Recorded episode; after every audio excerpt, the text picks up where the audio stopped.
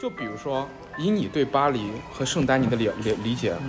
就是他们给这些被被文物，呃，就是说被建筑遗产，就是这三大法：文物法、规划法和景观法给覆盖的区域，类比到上海。以你自己在上海生活这么多年，对吧？的理理解，你你认为如果我们中国跟巴黎有同样的文物法、规划法、景观法的话，那像巴黎、像上海这座城市，大概有多少面积的城区能够被覆盖到这个保护区里面去？可以估算一下，或者我们把那个地图打开一下对。，我觉得最好看的城市记忆，因为有一点很重要的是，如果说传统的理论，嗯如果作为一种城市机理，或者说是，不管它是物质性的还是非物质性的话来说，嗯哼，实际上上海很多区域，特别是老城中心，百分之五十都可以变成保护区。对，但是现在有个很关键问题，就是这些，就是现在有个做法，就是说。嗯，更倾向于是把它给拆掉，然后建新的，而不是说把它保护下来，对然后对 然后以它的遗产价值、建筑价值为根基做一个改造或者对什么之类的对那这是另外一个思路。那假如说，假如说现在上海，我们我们就开脑洞了，也不用特别严谨。假如说上海现在就凝固了，嗯，就凝固了。然后现在就比如说，我们以一些比较简单的指标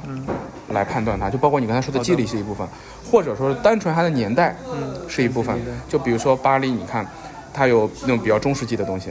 咱们上海肯定没有中世纪的东西了，对吧？咱们上海可能比较多的就是十九世纪和二十世纪初的东西。那假如说我们，我不知道巴黎，它就比如说他们能够受到保护的最晚的，可能在上世纪五六十年代都有，有吧？呃，最晚的是吗？嗯，二零二零年，二零二零年吧， 好吧，他们 OK OK。那他们对于这种建筑是怎么样判判断它的遗产保护价值的？二零二零年的，你能举个例子？二零二零年那个被保护的是什么吗？我记不清具体地址，但它是，但它被保护的原因是它是一个杰出的当代建筑。嗯，杰出的当代建筑。对，我举个例子啊，就是当说代，杰出它它有一些标准，我可以告诉你一下，它比如说在为什么会保护。第一，要么就是它建筑师在在这个建筑谱系或者说是在建筑历史上发展，它十分重要。嗯然后它做这个作品，它具有可能一些创新，当时代的创新性，不论说是二十二零二零年或者是嗯一九几几年，嗯嗯然后它反它或比如说它或者反映了一些比较重要的建筑思潮啊、嗯建筑运动啊等等。然后它采用了一些新的科技，然后它有一些特殊在政策上的、社会上的特殊意义，这些都可以被那那我举举例子，那这样如果类比的话，我认为上海，比如说像 PSA、像龙美，它都可以被都都可以被保都护可。以因为 OK 它代表了在那个阶段。对对对，那这样的话，我我我们我们来就就开脑洞啊。那举那这样的话，比如说你认为上海内环内啊，嗯你你对上海应该很了解，你在上海应该是出没生有长大吧吧？你你在上海出生长大吗？还是在苏州出生长大？上海，我的生我的区域在杨在杨浦，我知道。你看，但但比如说，我们就说内环内，内环内你还是相对比较了解的，对吧嗯应该是？嗯吧应该是经常来梧桐区这块儿嘛。那比如说，你会觉得整个内环内，嗯内环就相当于是从这条线嘛，就是那个是这条线，这条线，这条线，就这条线。内环高架里面，你认为能有百分之三十到百分之四十的区域具有保护价值吗？我觉得肯定有。肯定有，呃，对，就或者整整个前法租界，或者说是横幅风貌区，肯定百分百。对，肯定是百分百的百分百然后还有一些就是比如说没有被保护起来的一些理论，里弄就比如对，说还有一些我觉得很有趣的，比如说商务办公区，嗯就是他做了一些很多高楼，我觉得它都是有它的价值在的。对，就像我比如说举例子啊，就比如说你像 像长安新村这种地方，嗯，它肯定也是有自己的保护 价值。长安新村已经是上海市优秀的 好吧，呃历史文物保护单位。 ，OK OK，长安新村的 OK 好吧，那是那种当时那种住宅形式啊对，。是的，然后那再比如说， 好吧，你看咱们这边也也也是很很具有实实实践性、超前性的，这只只只不过我们在保护的具体的实施上面，包括因为我们城市建设的一些原因，对，那包包括你比如说像田林社区，像我住的这种康健社区，我觉得比如说你看我这个康健社区，我住在，呃，这是曹溪路，这是南站吗？嗯，我不知道你了不了解这块儿啊。我不太了解，但是我们可以就这个地图来，你看，你看这这个机理，你看出来吗？很奇怪，对吧？康健社区是在，呃，上世纪八十年代末九十年代初的一片那个，就是居住实验嘛。当时其实是朱镕基举办的一个比赛，嗯就是全全市全国范围内的比赛，然后他也参与其中了。就是这一块儿，它的它的它的它的它的规划其实非常超前的，开放式小区，这条路其实是一个开放式的道路。然后这个小区是这么一大块儿嘛，然后它其实分成三个三个里弄，三个弄，其实还蛮超前的这一片。我觉得这一片其实，在某种意义上，它也有自己的保护价值，虽然到现在它没有得到任何保护。对。那如果按照这个这个比例来算的话，我觉得那内环内很可能能达到百分之六十到百分对之七十内。环内肯定很高，内环内肯定很高。那我们放到整个中环，中环和内环这个中间，那你有些就像中环弄嗯中中环和内环，就上海世博园这肯定不用说了，嗯，包括浦东 整个然后陆家嘴，陆家嘴这个地方就是一个那当时的很杰出的一个城市设计和建筑设计的典范。对，那那应该也是要再算进算进其中的，对吧？那再比如说，呃杨浦，你你你同济是在同中环内吗？呃，同济算是内环内，哦，同济还算内环内呢。在内环边失上。敬 失敬。对对对，那你看，你看整个，像那比如说整个整个四川北路那边的鲁迅公园啊什么的那一片，其实也能算进去。对，可以，就是说，这这样这样来说的话，其实整个上海的中环内，我觉得百分之五十以上都可能会有可。以，我觉得没可以有问题那，呃，再往外，我觉得那比如说整个大巴黎区域对应到上海的话，能有多大啊？呃，这还是个很有趣的问题，但对是我具体不知道能有多大。我也我也不知道，我没叠过，反正。就是就是，如果说按照上海再大一个玩，它的它的那个它的建筑或者说它的那个城市基底啊，城市空间它更加的丰富，嗯包包括一些当年的传统一些乡镇啊，一些啊，朱家角镇都可能都都包进去了，那肯定要肯定要保护的嗯，朱家角镇啊，什么即使我觉得不被保护，但是也应该尊，就是我们在做城市更新或者在什么，我们应该尊重嗯当时的建筑特征，对在它的基础上进行一些也创造对或者说对是对再改造什么的。也也就是说，在比如说在整个过去的二三十年里面嘛，我们整个城市发展逻辑就是比如说扩张拿地，然后把一个把把把地块一块一块整出来，然后给开发商，那个阶段已经过去了之后，比如说我觉得在现在这个节点，在现在这个国内的建筑行业完全崩塌，完全崩塌。国内这种行业的崩塌情况，我觉得你应该也有所了解，对 吧？对，我觉得在这个点上面去去去去思考这个遗产保护，我觉得是一个非常好玩的点。就是说，呃如果如果这个建筑行业的崩塌，如果是接下来是整个地产体系的崩塌，整个原有建筑建筑设计模式的崩塌，和我觉得那那个那个那个原有的那个系统的崩塌，恰恰是别的一些价值扩张自己边际的机会。就比对，就比如说整个过去那套体系没有了，那这个时候遗建筑的遗产价值就有机会在它的崩塌的过程中去去去伸展对。因为在过去它是不被认重视的价值，因为过去经济的价值太牛逼了，太强了。对，我觉得这个点很有意思，我所以说我才会问这个。就是因为对这个就感触很深，在遗产对保护相关从业者就说，就这种地产啊、土地私有化啊这种造出来的一些，当然在中国不存在，啊，对对对商，品化造出来的一些房子时代过去了以后，就大家开始重新思考怎么在城市中进行一些嗯，新的动作或者什么的，当然就要基于就是它不同的基底啊进行。嗯所以说这个时候大家在思考的时候，就当然避避无可避的会碰到他们当时现在正在处站在这些土地上的现有的房子发生 OK 现在什么情况。 哎，我觉得我操，今天我们在咖啡馆聊这段，完全可以当成播客放出去。我觉得，我觉得嗯可以吗？可以没有我问题我然，OK，后我们继续聊，没事儿。然后，嗯因为我们工作的时候碰到也是很多，就像呃，跟巴黎不一样，巴黎其实上保护的也不能说保护的比较好，只是说它的政策比较严格。嗯然后，但是在在我那个区域里面的话，像国家和地方政府的，你说，有时候是并不是说合作非常愉快的，嗯就是说他们前上是一些对立的状状态，就国家和地方的二元对立嗯，对对情对况比，较多。咱们现在这边还没有这种情况，对，对，然后主要三就是我们说圣丹尼地区，它还是有很多土地可以进行发展和进行建设的。然后那那那，你呃，没事，你继续。就就其实我特别好奇，就是这些想可可建设的土地，地方上面肯定嗯是有动力对它进行建设有的，动力、有动机、有钱，有钱嗯，但是谁谁不让他搞呢？国家可能会，国家文物部不让他搞，因为很多地方他就就贴着那个文物保护单位，或者说他他涉及了一些他们可能在他们地方认为不是文物的东西，但但在国家层面认为它是文物的东西。我觉得这个非这是对思。于文物价值理解的一些差异。对，那我然我后进一步就问了啊嗯，那这些对于文物价值理解的争议会在什么样的情形下被讨论呢？就比如说这块地方想要开发，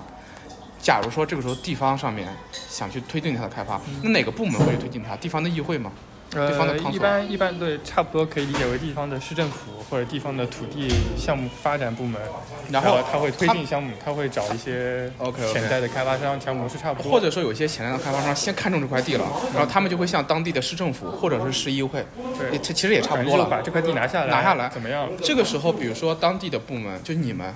那你们其实其实是走国家那个条件的，对我们作为国家部门，我们有权利进行过问监、监督。监督或者说干预。这个时候他，你们俩就开始扯皮了，我嗯就可以开始理解吗？扯那一般会是什么样的情形呢？就比如说是听证会的形式，还是呃，是这样的，呃，因为我们这个部门负责审核建设许可证，嗯呃，就是有些建设许可证，呃，建设许可的决策决定发放是由最后是大部分情况是由市政府嗯来决定发放这个决定发放或者是拒绝发放，嗯但在有些情况下，我们的部门出具的意见它具有强制性的特征。出具强制强制性意见，就是说，呃，简单点说，市政府在收到我们的这个强制性意见的时候，它只能复制粘贴，哦，我们说同意就同意，这个我们说不强制同性意意见是很强的。那你对， OK，在在这个时候就会出现了，因为因为说白了，地方地方部门非常非常的不一定非常不喜欢，就他会很膈应，就是说 OK 明明是。就是决定决定权在地方手里的，对有很多土地，它决定权最后放到了国家这里，它在就是相当于缺少了很说多自由度。 OK OK，然后那在这个情况下，碰到这种方案的时候，就会出现很多的讨论。讨论 OK，哎，这这里我就是那我涉及到两两点，嗯第一点就刚才那部分没录进去，不过我也忘了，所以说再问一遍好的，再问一遍，就是你你的那个部门叫什么来着？建筑遗产局，建筑，呃，建筑前面带一个行政单位，那你就是圣丹尼了，对省吧，圣中诞文翻译叫省。你是省你是省一级的吗？对，叫建筑遗产局，那这个呢是隶属于呃，某一个省的隶属于大区的文化署，哦，你是说大区的文化署？直接翻译成中文，就是然后大区的文化署大区的文化署是是隶属于国家文化部文化部的法国国家文化部。对权力下放部门。权力下放部门。OK，那我可以这么理解，就是巴黎的整个行政是法呃法国，然后不不不是巴黎，就法国的整个行政是法国，然后大巴黎地区和各个大区，对然后大区下属各个省，对，对，是这样的省一下个。面各个是是各个应该是 county 吧叫我们叫翻译成你们叫 commune。 ，commune，嗯，OK，那其实差不多相当于英那个嗯嗯嗯英国的那个 county 那个级别。我觉得有点像，就是市议会所在地。 OK OK OK OK OK，那那就是说你你我我这么可以理解，就是法国的整个行政体系也是可以分成两两条线儿的，就是在我们中国叫条条块块儿，你能你你明白吗？就是条线就是，然后是块儿就是市政府，然后条儿比如说是文化部下属的，巴拉巴拉巴拉，对。那你们也是这样的，就你们其实属于条儿，你们是归文化部这条线下来的，那块儿其实就是市政府，然后你们之间的。就是比如说对这个建筑的开发里面，那你那我现在就有几个问题要问。第一，你看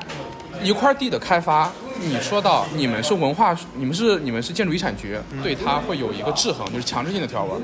那或你者说建议性的时候，那你们肯定不是唯一的具有这种强制性的部门，嗯肯定不是那我现在就想问，除了遗产局之外，还有哪些部门？呃，我所知道的，就比如说还有考古部门，啊，考古部门，啊肯定还有环境部门，还有环境部门，还有一些基基础设施的东西，基础设施部门。差不多就这些吧。我现在接触到的，呃，你现在接触到的这些，肯定可能还不限于这些，但是大概我们能想象到里面这些基本上，除了基础设施部门的话，考古、环境、遗产，要么是人文要素，要么是，要么是自然要素。那里面我我比如说，那旅游部门会不会有介入呢？我不清楚旅游部门可能在建设行为上面不可以参与讨论，嗯，但他在决策上面可能他的比重不是很重。嗯，那可能就是遗产、考古、环境、基础设施。OK，呃，因为基础设施是就是国家体系下的一些交通规划，对交通规划、高速或者机场，或者是跟 OK，OK 军事有关的一些东西。然后这是这是说，那那那像这么说，在遗产遗产这个部门，在这个里面所占的那种权重相当高的，对，话语权还挺高的。话语权还挺高的，然后它又有实权，甚至上甚至我我猜可能跟环境部门两个就占据了绝大多数的话语权，因为交通部门说实话。对考古部门这样的，对，其实对是比较比较，就是说你或或那那相对应的这个环境部门，它的全全称叫什么呢？呃，叫叫环境、土地环境可持续， OK，呃，差不多就是这种，可持续发展部门，就就类似于这种。差不多能能想象得到。OK，嗯，那那那那继续就是说，刚才我们还是说了，嗯，操，现在就聊着聊着变成播客模式了，不过无所谓了，就是因为好奇嘛你。不要要不要看一下你的时间？我我肯定来得及的，四点四点才开始录呢，早呢，不用急，两个小时呢。呃，那个，哎，你好，能帮我们拿杯水吗？拿两杯水吗？哦，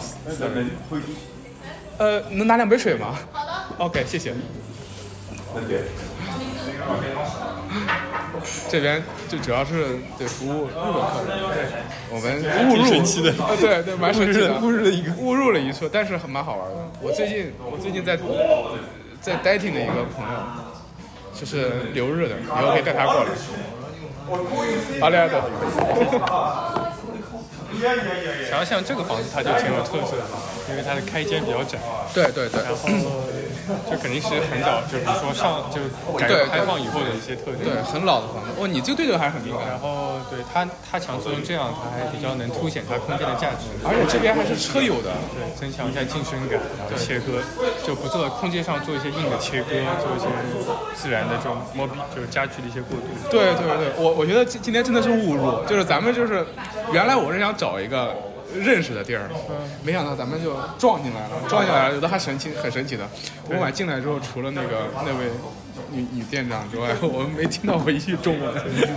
然后说到法国，他们也在关于女主，因为我只知道遗产比较多，嗯他们实际上也在尽想办法在遗产中，不是说遗产，他想办法在文物建筑就是不可移动文物中增加一些这种类似于这种第三空间，嗯嗯哦它不只是消费的这种，它是一些社交体验这儿。嗯，哦，这里我感觉肯定是一个集喝咖啡、喝喝酒，然后车友，对为，而且以在在在在乎在乎日本朋友的一个地方。就是增加增加文物建筑的，除了参观啊，也有比较重要的文化，就这是这个不就是那个高端的文化更高端的文化？对以外，做一些跟日常生活非常贴近的，也是大众比较想想对要的一些。这个部分也是文化遗产部门要要要要要要前要要搞的方向。像说白了，呃我感觉，反正感受下来，就文物建筑保护，其实就是保护一种大家的一些比较比较积极传统、嗯、好的一些生活方式、嗯嗯，生活习惯和生活的向往，这就是遗产保护。没有，我觉得你这个挺好的。我觉那你我现在觉得那就是你你三年之后回到国内肯定大有可为啊。我也是，就觉得其实上，就比如说上海，上有很多东西可以可以搞很很，首先有很多遗产。对，很多遗产。嗯好，我就等你回来之后跟你干了。 开玩笑，我但我觉就得是又是这又样的。回到了那个二零二零年，二零二零年的那个遗产。其实上海真的有很多东西可以做。对，为什么你说二零二零年？哦为什么是二零二零年？因为因为因为哦，那个我说的那个就是你，好像你问我说是最就是最就是年代距我们最近的保护、哦哦哦保护的遗对对产对对对对是大概在几年？我是考虑到这个，考虑到这一条。对对对对对，刚才我二零二零年建的。二零二零年建的都可以保护得到，但是国内的这个法规，对对30，年还是说说回刚才我我跟你说那个问题，国内的法规的不成熟是一方面，就是我们跟法国或者跟一些地方相比，法规肯定相对来讲呃不那么成熟，但其实呢，怎么说呢？但我觉得法规的追其实是很快的，你抄嘛，就说白了，对吧？有其实很多东西是可以抄的，考虑一下自己的国情，对，我觉得可以超。其实是可以抄的，很多东西是可以抄的，因为很多经验其实是共通的，对吧？而且法规这种东西抄没有什么可耻的，全去全世界都他妈是抄。对，一个宪章出来了之后，所有国家都过去啊啊，正好， 对，一个宪章出来之后，全世界都去抄。我觉得这个是很有意思的。其次是什么呢？其次是，但是什么东西不好抄？第一个就是说意识很难抄。就比如说，过去三十年，就算抄过来了，谁他妈在乎这个？是不是这个道理？大家急着赚钱呢，对吧？这是一。二呢，就是说那套那套架构其实是南朝的，那套架构其实你看，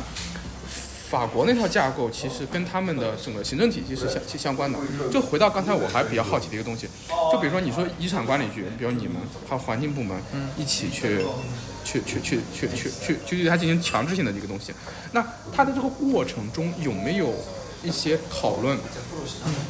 这个这个讨论的形式一般是什么样子的？就是我刚才还是说回到我刚才说的，就是以听证会的这种形式呢，还是以这种，嗯，比如说更都有。都有。那对嗯那那你可以举例说就比明一如下吗说正式的嗯或者非正式的一些形式。对，那比如说正式的有哪些呢？呃就是议会，直接上议会进直行接上议讨会进行讨论。论。嗯，那你就是相当于说是有点，你看没看过那个克拉克森的农场？没有看过那个是英国的一个嗯土豪搞的一个，就是那个回春种地，嗯他他主要是关注农业和气候问题，但我对那个一点都，就是好多人说那玩意儿是有点作假嗯嘛，但是它里面有一个部分就是它里面展现了，比如说你在村里面盖一个房子，嗯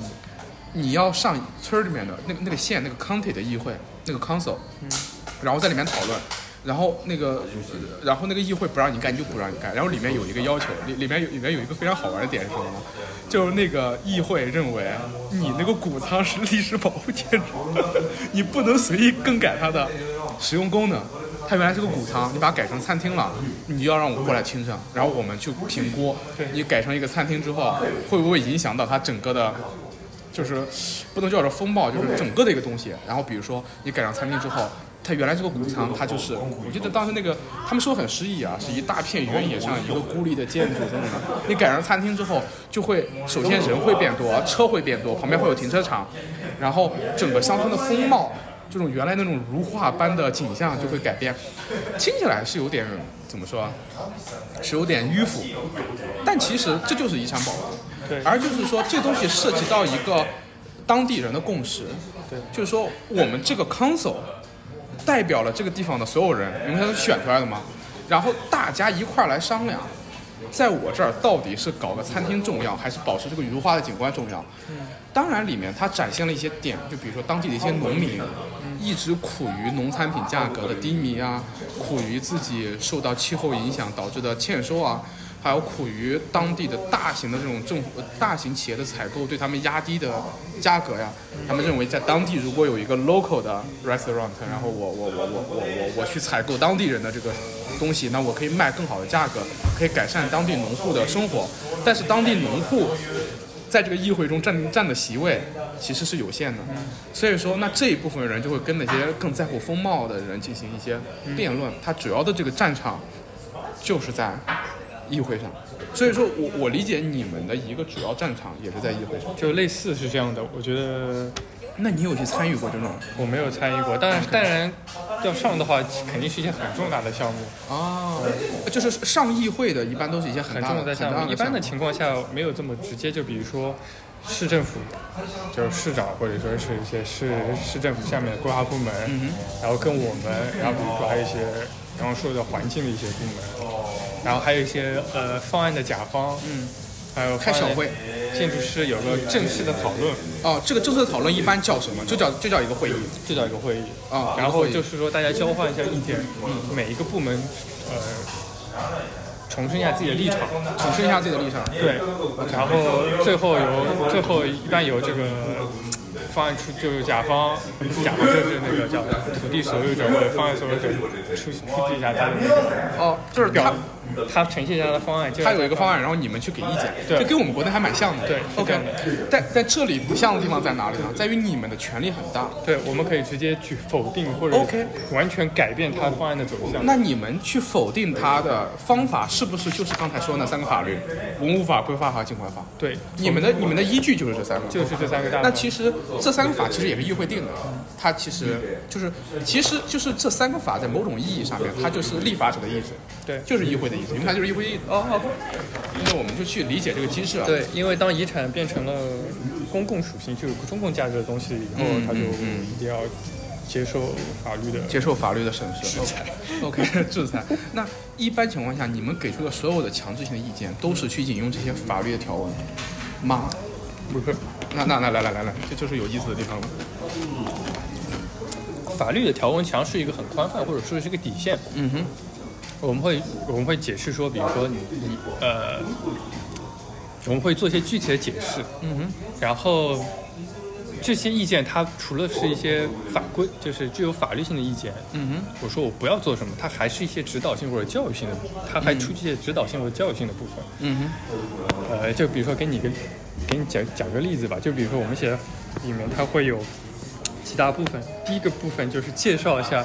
它所处的保护区的这个情况，它是在嗯哪个保护区， OK，这个保护区名字叫什么，嗯哼，然后你这个项目，你这个建筑它为什么特殊的地理位置，嗯然后它它它的项目它的项目的质量必须要促进某一些具体的文物的这个价值的价值的表现，或者是要嗯嗯嗯在某一些具有特别的历史积累的一个地区中，要比较和谐的置入到这个地区之中，嗯嗯这是一点。然后在这里面我们会引用一些具体的法律的、哦法律的条文， ，OK，然就后是后面到具体的措施就是具体事情具体说，哦 OK，嗯所以说你们刚开始会对它形成一个综合的价值判断，对然后就是说你你你们 OK，呃，我想要怎么怎么形容这件事情，就我会比较好奇的是什么呢？像我也比较，因为我没有在国内国内规划或者对就是出具这种建设许可证、颁发建设许可证的相关单位去工作过，所以我不知道他们是怎么样的一个工作方式。我我我我觉得这还挺有趣挺的。有趣的，但我我我必须要换一个视角，对我们我们跳出这个遗产保护的视角，因为我刚才听你描述这个东西，我首先觉得它很好，但是我又觉得它好的有点不真实，为什么呢？你看啊，你们毕竟是一个 apartment，你们是个部门对吧？对吧？你们是个 department，你们是个部门，然后你们是个遗产管理局，嗯然后你们是对上面的这个省的叫什么来着？文化署，文化署负责的，然后你们最上面是对我国家的文化部负负责的，就说你们的考核压力是来自于上面的，我可以这么理解对吧？然后你们的任务就是去监督这些，在就是说在这个地块开发的时候，你们去监督这个，那你们监督这个的动力，就比如说。我我这部分怎么去形容呢？就比如说，在国内的话，在国内的话，他会把自己的我想想，嗯，但又不一样，但我又能理解，就是说，你们会首先形成一个判断，判断，就是你们会首先形成一个价值判断，对这个对这个地块，嗯，然后然后你们会用这些法规去支撑这个判断，对然后然后再会变成措施，对，然后这些措施又是由具体的法条去支撑的。嗯，对，就是我在好奇你们的这个这个主体性是怎么形成的，但是我我似乎又能理解，就比如说，呃，你们你们，比如说你们的工作的考核压力来自于什么呢？我我不知道这个东西，这个这个说法你能不能理解？我可以理解。对，就是你们的工作的考核压力，就是什么会促使你们，什么样的机制能够迫使你们去一个一个针对这些这些项目，对，去去去去去否决他们呢？ 就比如说就，是以是一个什么样的机制？我比较好奇。是什么样的机制促使着、推动着我们？实际上，我觉得啊更多的，我现在感受下来更，就除了一些有规范性的东西，嗯比如说你你一个区里面它你发了多少个，对签了多少个建设许可证，拒绝了多少个，理由是什么，嗯有没有人接受过投诉之外，我觉得更多的是带来一些职职业的一些道德和操守，以及哦 OK 国家对于这个职业的强大的培训和监督。啊，OK，因为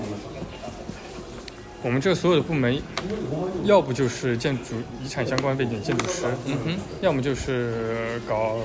历史文化研究的， ，OK，所以说本身对于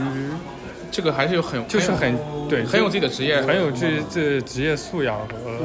职业精神在里面。对然后以这个，我觉得这才是主标主要的，就是对内在的一些动力内在的一去些东促西使的，对，就外在的这些都好解释。因为在国内的这套行政体系下，嗯不犯错是最重要的。对。所以说，很少有人会在这个过程中会有比较激进的，尤其是在这种比较需要价值判断的地方。 你你明白我什么意思对吗，？就是嗯就是一一般的常规的行政体系下是比较怕这玩意儿的，就你不要有自己的价值判断，你最好是整个体系的一个运转的，有明白我什么意思对吗？，因为在这个权力的结构就是对对上下对就这样的一对个对结构对下，你只要做好你这一环，对对对，所以说我觉得这个还比较好奇。你要在因国内为嗯的嗯这个这个局还比较特殊，它它既有很强的实权，然后嗯它又被疯狂的吐槽，因为它实权实在太大了。哦 OK，但嗯其实，在某种意义上面，价值判断其实是权力带来的，是权力带带来的，的。对，啊如果你没有权力的话，你是没有能力、没有胆量国。家赋予这个权力的，对对，就是在就国直接国家或者说宪法或者怎么样赋予的这个权赋利。予了这个权利，嗯给了这些人这种能够做价值判断的，我觉得这个还蛮羡慕的。这个看吧，到时候看能不能放出来。我我怎么个解？看我对，看你是怎么我怎么去解？ 在这样的一个就是说国家对于遗产保护法这样一个强大的支持下，我们才可以干干出这种事情，对，但你三年之后回国，就会面临一个适应性。我觉得会有会有问有题一些问题，但是我觉得这个东西事在人为，你明白吗？是的，你想想，我我这话不是那个什么，你看，像像你爷爷在三三十三十年前，三十年差不多三十年前，中国遗产保护其实也就起源于三十年前那个时候，再往前其实说实话， 就是有一些局部的探索。对对对，嗯嗯，就是说也这个东西也是事在人为。嗯三十年前，说实话，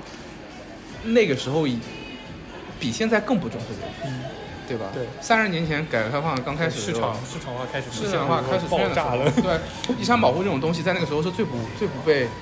看重的东西，但是当时还是能够有一些探索和实践和沉淀的。那其实，在这个时间点也是事在人为。嗯就比如说，我们国内的政治现实是这样的，体制是这样的，嗯看起来是比法国难很多的。但是现在，其实你说有没有契机呢？有机会，行业的崩塌就是个机会。 对，就是这样。对，行业的崩塌是个机会，行业的崩塌带来了权力真空啊。对，过去开发商占据的那些城市建设中的话语权，这个时候它其实没了。嗯。但其实你说现在这个占据这个城话语权的人是谁？我作为一个目前在国内，就我觉得我今年这个情况很特殊，整个建行业崩塌的时候，我其实今年出来的时候是有一个。不能叫破釜沉舟吧？就你知道，天华、联创这种大的民营的设计院已经崩了，国营的设计院可能国内可能上海除了同济、华东院，别的也在也在缩，都不好过。嗯，这个时候行业的这种末日感，就是一种原有的体制崩塌之后的话语权的真空。嗯，就在过去的时候，开发商因为能给当地带来很强很强的经济收益，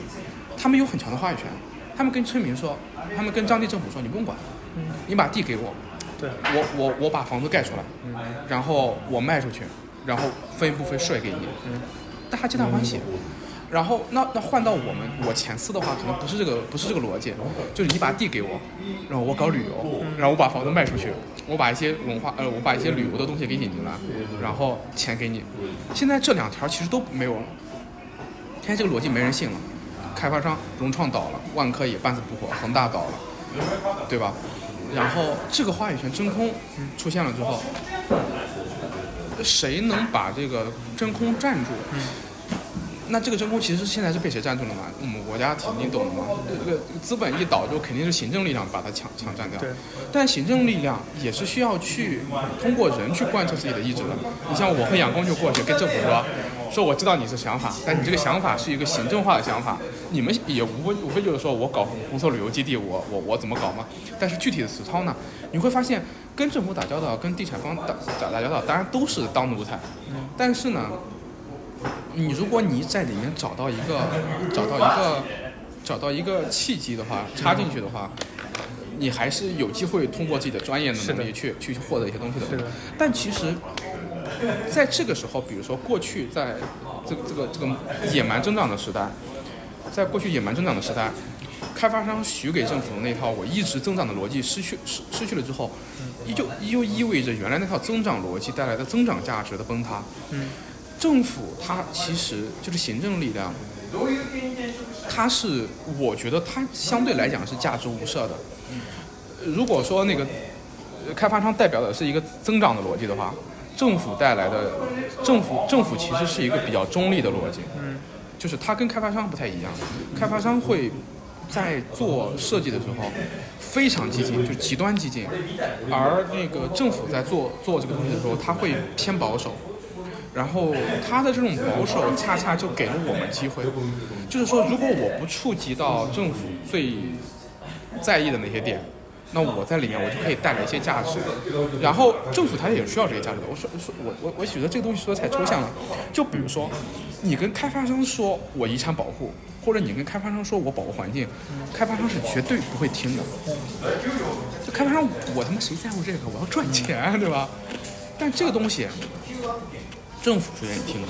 就是政府的那个价值是更有可塑性的。就是说，因为开发商的那个指标是单一的，就是我只要赚钱，对，赚钱，只要挡着我赚钱了，你就给我爬。 这就你跟开发商打交道的时候就是这样的，然后你会特难受。跟政府打交道不一样，政府它对，它的价值是更可塑的。比如说，他说我要政绩，那什么是政绩？我可以告诉你啊，对吧？对，我觉得这也是很好的一个点，很好的一个点就是 后增剽窃一下，虽然说了很多大、很多大的、很多大的词汇，但比如说后增长时代，对希望比如说人的，对，就是人的一些环境的居住适宜性、人的一些诉求，对，就会被放大了。这当然也是政府的一些主要对的嗯目的。虽然说到最后他要的不过是政绩，但是呢，就是说它就有一些可翻译性在。就我能明显的感觉到，我跟杨，我们到了村里面之后，我们就可以把一些我们在意的价值嗯包装成他要的政绩。对，就比如说你要政绩是吧？那我把我想干的事儿干了，然后我通过一套描述和表述告诉你这个东西你当政绩。一样的，就是这个时候遗产保护的价嗯值和环境保护的价值，你就可以把私货给加进去。面对开发商的时候，你加私货加不进去的。我明显感觉到，面对开发商的时候，他只要的是，对，但是面对投资政回府报率上的更完啊全，就投资回报率嘛。然对后，面对政府的时候，我发现我们加很多私货，比如说当当地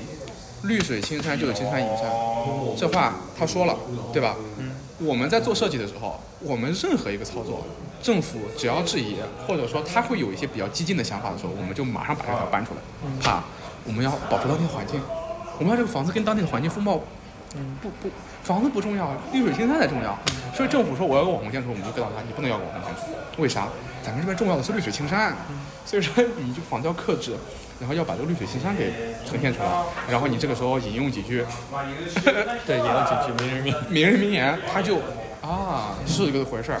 然后你给他包装啊，就是你你只要把这个本子搞的，就是你把你想要的东西放进去，然后把这个本子做的跟他的目标一致，是的，他就能拿这个本子往更上的更高的人去汇报。 是的，我就有很多价值给加进去。至少在上海这个地方，我觉得开发商倒下来之后的留下来那个权利真空，至少有一部分是能够被遗产保护的这个价值给，对，是的，就是遗产保护的这样的话语权。会增加会增加增强。对，虽然说那个东西不会像不会很理想，不会像比如说一些有民民选政府的国家里面有议会这种东西去制衡，但是在这里面个人能起到作用就很大。就比如说环境的价值，呃，比如说环境的价值和那个遗产保护的价值和。嗯，社区就是就是更宜居，宜居这种价值在过去开发商主导的时候都没有的啊，他就是是的对吧？你要是不是有一些法规控制，他他妈容积率可以干到二点零都可以，对，三点零都敢给你干，对对。所以说，像宜居这种价值，像更多一些价值，就可以加进去，但就要看你的一些技巧、对表达方式，表达方式。啊我觉得这个我觉东得西，对，这也是我们现在行业，其他行业也有，就是在这个情况下，反而做出就有呈现很多新的道新的道路，就新对的技对术，是但是但是这个东西就事在人为吧。对是在事在人为，我觉得有，我觉得你，但是对你们合你你在你在法国那边合同什么多少期？在法国公务员，因为它有很多这种国家有很多公务员部门，但嗯是招不到多少人。就比如说我们的部门退休呃，就什么。就是职业考资格通过率远远不及退休率，就比如说一年退休这没人愿意考还是太难了？就门槛还比较高，就是比如说一共有一呃，全法国可能一千个人吧，举个例子，退休率可能在呃百分之一年退休个大概二三十个人，一一年只招进来几个人，我操，那是那个证很难考，还是说哦这个门槛很门槛比较高，嗯然后所以说啊？他们招不到公务员，所以说只能招一些合同工。哎，我很好奇那个门槛到底有多高啊？这这呃在我们中国这种卷王社社会，就公务员那不得我操，相当来说，他就是在在你要当你要地有的一定环境的下你一定要资历还是怎么着？对，就比如说，你有多少多少年的工作经验？就比如说我的我的我们部门的领导吧，他首先他必须是建筑师，嗯，嗯，我操，然后你必须得干多少多少年？对，，然后必须必须肯定有一定经验就不说了啊，嗯然后他必须就比如说国家想要招专业的建筑师，嗯专门来给这个建筑师工作，呃这个翻译出来叫法国国家建筑师，必须要就像投简历一样，我要申请参加这个学习。嗯他学习有道门槛，他去筛选，筛选过了以后，国家文化部出钱，嗯然后让你培训加实习加教育教育，然后会期待一年的时间，最后给答辩。嗯答辩完了以后，然后他他决定你是否能不能拿到这个资格，然后拿到资格了以后。国家他会给你开很多职不同的地方的职位，说你可以进去工作。所以说从从你建筑师毕业到你通过这个考试，嗯大概会建筑师是五年啊，嗯，大概基本上经历，我操，经历大概是至少七八年的时间吧，在法国来说已经算是很久了。嗯，就是说 OK，所以说，因为因为作为建筑师建筑师，他就本身就已经筛掉一批人了。因为建筑师你必须要在国立建筑学校学习，他就本身就筛掉一批人，嗯然后你要参加这个国家建筑师教育，就已经筛掉一大批人。嗯嗯然后对，然后我的一些同事，他们他们首先要通过，比如说比较技术人员的国家性的考试，嗯比如说技术人员可以选，比如说城市规划方向、遗产方向，嗯嗯，这个的话，他必须要你硕士的背景或者怎么样，嗯然后他会对你硕士背景有些限制，比如说你是历史文化的那个建筑师专业的等等等等。然后通过这个考试以后，你如果成绩达标了，然后他同样会给你一些职位，然后你还可以参加考试。我就你操，更精一级，你你考试你考试参加越多，嗯成绩越高，你能所做的事情就越越多越多越复杂， OK，就越难，也就是说他们的公务员还是一个非常非常很精卷很卷，然后要求非常高的一个嗯精英化的，就是有好多人在这个路上正卷着呢，但是每年能上岸的就他妈几个。是的，然后他们这个公就是，呃，就是我们的领导他们的考试基本上年年有，但比如说今年吧，就是新的新的类拥有类似职业资格的人，只有全法国只有三个，就退休退休的都不止三个人，新来的就已经三个，就有点像出生率一样。它相比于一般的教育体系来职业体系来说，它的呃对还挺卷的。我操，就是说公务员这个体系真的是蛮蛮搞笑的。对，然后跟跟比如说技术人员，还有叫什么法国法国国家嗯建筑技术员和法国国家工程师，嗯这个考试大概六七年一次， 哦，我这个考试年限就已经，它就是增加了，就五六年一次，就时间跨度很长，所以说你就相当于出生率根本就赶不上死亡率的那好种吧感觉。好吧，很神奇，就是很审慎嘛，跟他们做规划一样，嗯，就过程非常审慎，就卡着你往前走，对，因为早呢，接着挺好。对，我觉得反正这个职业就是关于这个公务员职业培养制度，我觉得也挺有趣挺的。有趣的，而且我觉得一个探讨的，嗯，就说白了，我觉得法国人他很喜欢议事，就很喜欢讨论，对，这这除除而了且他除了中国他人都提喜欢供了很多便于你交流的通道和机会，所以。唉，虽然我们虽然比如说国家和地方之间经常会产生冲突，但是至少都能到桌上去聊。对，我们都可以放开来聊这件事情。地产的逻辑崩塌之后，对如果你能进入到上，比如说上海的文物管理部门的话，就有机会在这个过程中，把这个叫嗯遗产的价值去抢占一个话语权。对，因为我自己现在去呃感受到现在的这个状态，其实就是呃就就像你感觉就像一个大帝国崩溃之后。大帝国崩溃之后的一个乱世啊的这个状态。我现在感觉到整个中国建筑市场这样，首先这个这个市场在缩水，毫无疑问，可能现在已经缩水到百分之六十、百百分之四十，就剩下原来的一半左右了。然后缩水了之后的这个这一块蛋糕，被一群人冲上来之后，呃，利利润变少了之后，大量的建筑师走跑掉了，这个是这个是毫无疑问的，因为我认识最近大量的朋友，也是你们同 济的，我我跟你开个玩笑，我认识好多同济的建筑学的学生，就是跟你差不多大，比我要大，你九一年的对吧？九零，九零，你九零年的，就那跟你差不多大，八九九零的。问他现在干嘛？他在卖保险，因为卖保险赚的比建筑都多了。就是建筑师撤了，嗯，然后剩下的这些人在里面，就在这个混乱的局面里面去夹带私货进去，就是有好有坏。像我和杨，我们会夹带自己的私货，比如说我们的建筑理想和我们对乡村、对农村、对这些建筑的理解，但其实。嗯，我们在这个过程中有深感其中的那种乱象，然后在这种乱象中有很多人可以冲进来谋利，当然，但是呢，也有像我们这种人冲进去，价值就是那个就就把自己的生活带进去，但在比如说，如果说你你你你将来回到这个文化文化管理部门，那你在这个过程中就能就比如说就是就我们相当于说自下而上的去抢一些抢一些中锋，还有自上而下去去去划蛋糕的，嗯在这个过程中。我我我预感到，像文文化部门和和环境部门这两个部门会将来就是就是怎么说，在过去房地产是发改委一家独大，现在他往后退了，对。前就就就我觉得这个机会是有对的，，还有一这个种更更可能的是，这极端的想法，就是建成环境的文化遗产，它不再是由住建部或发改委来去，直接由文化部直接对或就文化局对，这就是这就是有意思的地方，就你可以想象我们过去我们国家是住建部、国土资源，现在有国土资源资源部，对对国土国土资源部，对，然后呃和发改委他们是呃跟土地跟建设最相关的这一个部门，而将来可以想象文化部能不能在这个过程中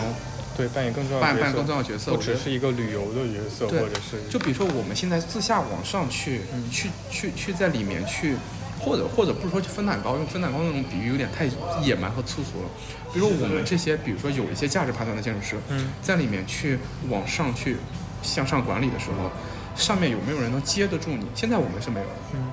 对，我觉得就是自上而下，这个你说的，对，就是有一个就有一个很强的，比如说这样的一个部门，这个部门对去接住你，接住，就是说白了，就是在我的经验，就是说，就是我们会经常会在工作的时候，我们会向呃开发商或者给一些推荐某一类的建筑师，对对对，或者说是就是说有一些，比如说法律，对，呃因为在法国还比较神奇，嗯哼它有一个法律，它规定说你的文某些文物一定要去用某一类的建筑 OK，师，谢谢谢，就一定要用遗产建筑师去啊，做方案。遗产建筑师，就说就是一个从法律层面上自上而下的，自上而下接住了对，就接接接住住了一接些住我们，，就比如说你们这类建筑师，让你们有情怀的东西，同时也保障你们对，对能够实施你我们现在在就是感觉到我们自己的一些东西接不住。首先，其实啊，我们会对自己的一些判断拿不准。就是你看，我我们其实也需要一些专业的咨询和一些框架。就是我们现在在向上传递自己价值的时候，我们不知道自己框架在哪里。对嗯就这个我们不知道很边界在哪里。就比如说，你能感觉到这个东西完全是缺失的。就是我们在这个村儿里面的时候，哪些建筑保留，哪些建筑加固，哪些建筑哪些建筑去改造，我们现在基于一个很生猛的判断。说那我看着来，就你跟我说我看着来，那在过去，开发商牛逼的时候，全推了重来吧，对吧？那比如说给到我们，我们就给村里面说，哎，这个别动，这个别动，这个别动。不动的时候，我们去怎么去改？有些丑的怎么改？好的怎么改？比如说但也会遇到一些问题。比如说，我直接直接拿具体的例子跟你讲。对，那个我我觉得这挺，我说我突然因为就很突巧，然插一句，我觉得你的播客可以，比如说结结合结合城市。 嗯 City walk ，City Walk，哎，今天我就录是的，移动的形式来做一些，我觉得这还比较有意思。我我今天录的这期，就他妈是 City Walk，太 太太虽嗯然可牛逼了能。收音的收音的 可能会有些问题，但我觉得挺有趣的。好吧，我看看啊。呃，呃，对，我们就直接从这里面看。嗯，这个就是那个王方吉老师的学生杨杨建飞，在你们同济也算是一号人物，啊就是他嗯设计很牛逼。这个房子是，呃，是我们做的一个茶室，我看看有没有它的原状原貌图啊。哎，说一句，其实上我现在虽然在做遗产，但我现在还是在学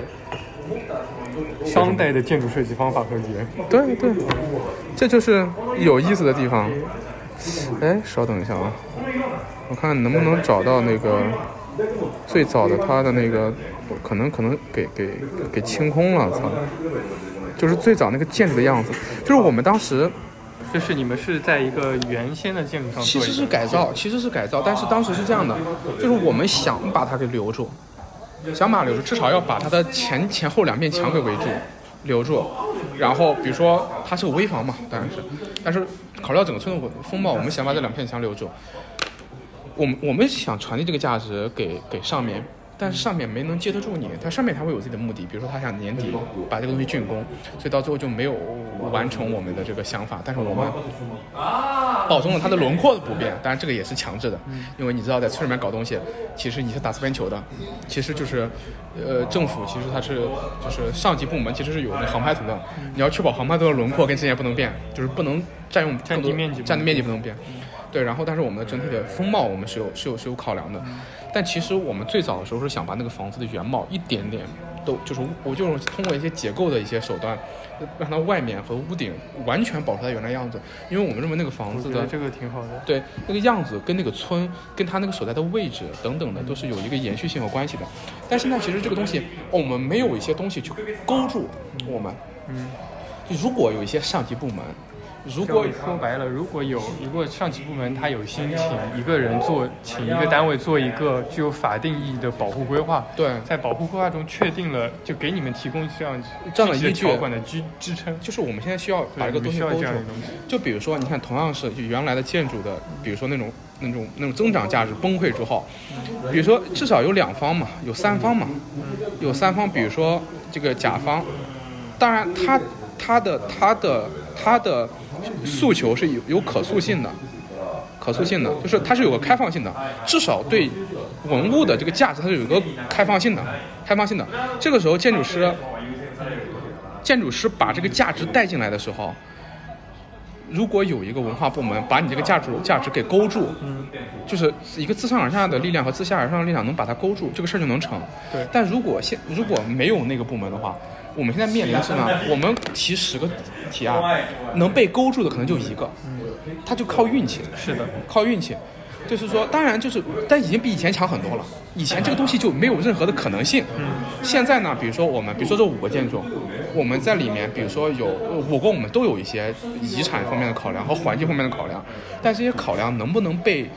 被被确立下来，能不能被确立下来，纯粹靠这些东西对甲方的吸引力。甲方觉得你这个有吸引力，勾住了，就就留下来了。那甲方觉得你这个东西没吸引力，他就说那你给我重提一个方案。我我我在这个项目里面，我不太在乎你说的这条价值，你没有打动我。这个价值没有打动甲方，但是呢，如果这个时候你们过来把我们勾住，就你会告你会你你出来跟甲方说，他有没有打动你这个东西不重要，重要的是这个东西呢，它是一个具有强制性的东西，就是它是一个 common sense，它是一个它是一个对吧、嗯 c o m m o n wealth 对吧？它是是的，嗯就更更大范围内的共识，但虽然这个共识跟你可能就不完全重合，嗯对但是你要考虑到这个 Commonwealth 在这里面是有一个强制性的。嗯那、我们现在就发就发现，其实首先目前没这个，但其次呢，不论是我还是杨工，我们都在里面发现了发现了机会。对就就是至少这个东西现在可以提了，是的，在至少就是说你在两年前这些东西都是不敢想象的，但也有可能现在在村儿里，但是现在在城市里面这个东西也明显可以提了，嗯就在于增长价值不可实现之后，我们需要新的价值介入进来。对是的。是新的价值介入进来，我觉得这个东经济西，性经济性为第一的这对样的一对个体对系对直接改变了。这时候这个东西是是福也是祸吧，对是是就祸看大家，对，就是说整个行业崩塌了，确实现在是的建筑行业就是哀鸿遍野，大家哭爹喊娘。但现在呢，我觉得至少我是感个机觉会就可能因为。哎可能也是站着说话不腰疼，我觉得反而现在回复到了一个建筑行业比较正常的一个情况，哎，杨工也是这么说的，只不过之前之前太夸张嗯了，对大家可能心理落差有但点大嗯对。对，这钱少了嘛，毕竟，但是你想做事儿的人就能做了，我觉得建筑师还是挺重要的，因为嗯，事在人为，事在人为。事在人为。就这样，那个事事情，就是说大火以后嘛，他们说要重新做一下 OK，建筑遗产的安全保护，嗯，然后国家的一些大教堂，它是用于国有的，所以说它它就可以通过这个方式先对国有的大教堂进重新进行一个安全评估，嗯嗯，然后明确该具体的一些措施。呃然后所以说我进去的时候正好是呃二三年，二三年五月份刚办出的这个最新的叫大教堂行动安全行动保护法，哦，然后又有很多措施要必须要把它落实和实施。那那你们是以什么身份进去的？志志愿者呢，还是说工作人员？我们算是这个行动计划的甲方，嗯哦，就是甲方就是专门负责呃就是那这个甲方是文化部吧？对，甲方是甲方是文化部下面文化署，因为文化部把权力分到了署。那他这个是哪个文化署？